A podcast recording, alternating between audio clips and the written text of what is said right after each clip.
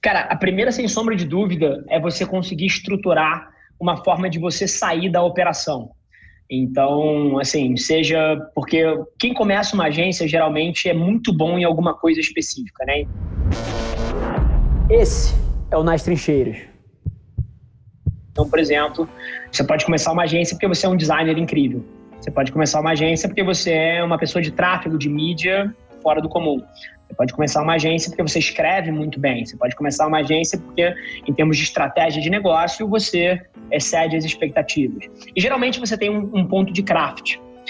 E geralmente o negócio começa em torno disso. Mas à medida que ele cresce, cada vez mais deixa de ser sobre o craft e passa a ser sobre gente, passa a ser sobre gestão, passa a ser sobre o modelo, passa a ser sobre trabalhar no negócio e não pro negócio. E para alguém que começou uma empresa, essa é uma grande dificuldade. É como é que essa pessoa que sempre foi fundamental para a operação rodar, como é que ela sai da operação e começa a cuidar de gente? E começa a cuidar de planejamento financeiro, e começa a cuidar da estratégia de crescimento, começa a criar estruturas de gente e gestão incríveis que vão permitir, cara, que talentos surjam na companhia. Então tem uma, uma, uma virada de chave da pessoa deixar de valorizar o craft de onde ela veio e entender que talvez ela devesse investir 98% do tempo dela em outras coisas e não do que fez ela chegar até ali. Então, esse é uma grande virada. Nesse processo, geralmente quem começa uma agência não é muito bom em pensar processos internos e esquema das coisas, de como a informação passa de um lado para o outro, fluxos de etc. Essa é uma grande dor numa empresa crescendo. E tem um ponto muito crítico que é quando a empresa começa a passar das 10, 15 pessoas. Porque 10, 15 pessoas, assim, você gerencia todas elas diretamente. A partir de 10, 15, você começa a precisar criar estruturas de gestão. Você não consegue mais gerenciar 20 pessoas sozinho. E aí tem mais um ponto crítico, que é como é que você muda um modelo. Eu diria que uma agência tem um modelo de 0 a 15 pessoas, tem outro modelo de 15 a 60, tem outro modelo de 60 a 150 e acima de 150 ela precisa de outro tipo de modelo. Então a estrutura organizacional ela vai mudando e esse é um grande desafio à medida que o cara cresce dele fazer. Esses foram os meus desafios, mas agora eu também conversei com muitos partners nossos. E certas coisas que sempre foram triviais para mim, como por exemplo, novos clientes, sempre choveu o cliente aqui dentro. Assim, cliente não é uma dificuldade, a gente nega clientes todos os dias para outras pessoas não é tão trivial. Então, eu acredito que aprender a fazer um marketing que diferencia a agência da outra, que é uma coisa que eu sempre fiz muito bem, a nossa agência nunca foi percebida como mais uma agência, é uma grande dificuldade desses caras também. E a parte de vendas, sem sombra de dúvida. Então, essas duas coisas são triviais para mim, porque eu sou um excelente vendedor e também sou um excelente marqueteiro, mas eu tenho certeza que as agências penam também na parte do marketing e de modelar estruturas de venda e processos de venda que permitam elas captar novos clientes com recorrência. Fala galera, aqui é o Edwin Júnior, sócio e Managing Director na Adventures Inc. E eu tô aqui mais uma vez hackeando o podcast do Rafa para dizer que se você que está escutando tem uma pequena ou média empresa e quer se tornar um cliente da Adventures e construir resultados com as nossas metodologias proprietárias, você precisa conhecer o Lab, a nossa agência com foco em PMEs. Acesse lab.adventures.inc e marque um papo com a gente duas coisas. Primeiro, é, eu vou te dar uma resposta de, de modelo de negócio e depois vou falar do insight por trás disso tudo. A gente está assim, e aí para quem não ainda não pô, pegou na veia tanto assim o nosso, o nosso modelo de negócio inteiro do grupo, a gente tem a CRIA, que serve CPFs, né, pessoas físicas, a gente tem a unidade do Partners e do Lab, que atende empresas pequenas e médias, e a gente tem a Adventures, que atende cliente muito grande. Então, basicamente, a gente faz tudo sim.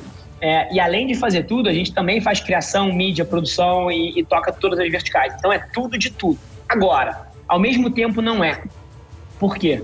Porque na nossa estrutura é como se cada uma dessas empresas fosse a especialista no que faz. Então, por exemplo, em cada uma das empresas, você tem um executivo que é o líder daquela empresa e que só olha para aquela empresa. Então, assim, não seria impossível que a CRIA existisse no mundo que o Partners e o Lab existissem no mundo e que a Adventures existisse no mundo. Porque elas têm esse nível de autonomia, elas têm uma estrutura única, que é só delas, que as pessoas ali dentro só olham para isso. Só que à medida que você acopla isso num grupo, você consegue ser o especialista em diferentes coisas. Porque o Edwin e a divisão dele são os especialistas em pequenas e médias empresas. O Felipe e a divisão dele são os especialistas em grandes empresas.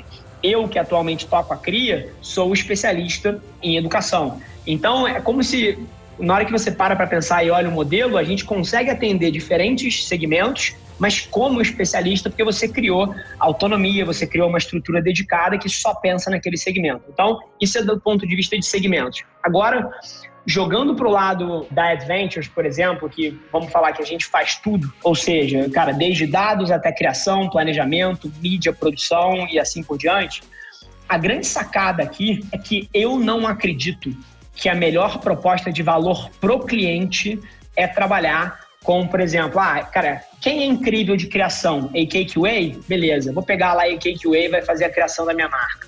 Quem é incrível de comprar mídia? Puta, a Raccoon e a Pareto, pô, se especializaram em mídia de performance e em tráfego, beleza. Vou botar minha mídia na Pareto e na Raccoon. Puta, quem é uma casa de planejamento, cara, fodida? Cara, vou pegar aqui a Troublemakers para fazer, cara, o meu planning.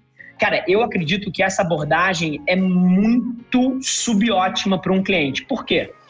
Porque a, a, integração desses players diferentes se torna um pesadelo quando o mundo se move tão rápido quando o mundo move hoje em dia.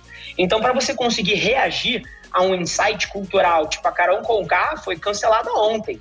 Como é que você entra nessa conversa hoje, sobe uma peça, sobe uma campanha, faz uma mídia, se você vai precisar, ah, Racun, eu preciso de uma reunião, ah, peraí, Gateway, como é que você trabalha esse site aqui que a minha área de dados pegou? E aí depois que você pegou tudo isso, puta, olha só, cara, faz a mídia aí terceiro dessa outra coisa que esses outros dois caras criaram. Fudeu. E aí, para você reagir na exatamente, para você reagir na velocidade que o mundo moderno precisa, ou você tem tudo dentro de casa, ou você vai chegar atrasado em todas as coisas. Então, por exemplo, você pega uma marca como a Skoll. Eu não sei se vocês viram que a Skoll fez no Twitter, brilhante. A Carol Conká foi cancelada. Cara, 8h42 da noite, a Skoll, que é uma integração brilhante entre a Gut e a Draftline, né? A Draftline é a agência interna da Ambev, a Gut do Anselmo, um grande amigo meu, grande amigo do Ricardo, grande amigo nosso, que é um dos maiores publicitários da história do Brasil, um cara brilhante. Mas estão super integrados, é uma agência só. É, cara, assim, 8h42 da noite, eles mudaram o nome da Skoll virou Skol com C, porque com K tá foda. E aí, cara, fizeram uma puta comunicação disso, entrou na conversa, cara, tem 10 milhões de visualizações no negócio do Twitter.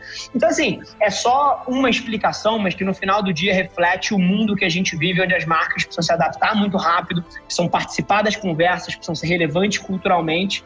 E aí, do nosso lado aqui, à medida que vocês entram, vocês vão conhecer um pouquinho mais do modelo da Adventures, que é a gente consegue do insight até a produção audiovisual a nível de televisão, se precisar, fazer isso em 72 horas. E se não fosse tudo integrado, você não conseguiria. Então, aqui, o insight por trás de ter um modelo full service que integra de ponta a ponta é para que o modelo possa ser veloz o suficiente e se adaptar ao mundo que a gente vive. Então, é um pouquinho por isso. Esse foi mais um episódio da nossa experiência em áudio e como eu já falei, eu adoraria saber que você está gostando do que a gente está compartilhando por aqui. Então não esquece, se você está tirando valor desse conteúdo, ia significar o um mundo para mim, que você tirasse um print da sua tela, postasse no Stories me marcando e aproveita para ir na sua plataforma favorita também e deixar um rating de cinco estrelas e um comentário lá, ajudando a gente a construir essa comunidade tão vibrante que move o Brasil para frente através do empreendedorismo e que fala desse Brasil que dá certo. É um prazer ter vocês comigo e a gente se vê no próximo episódio do podcast.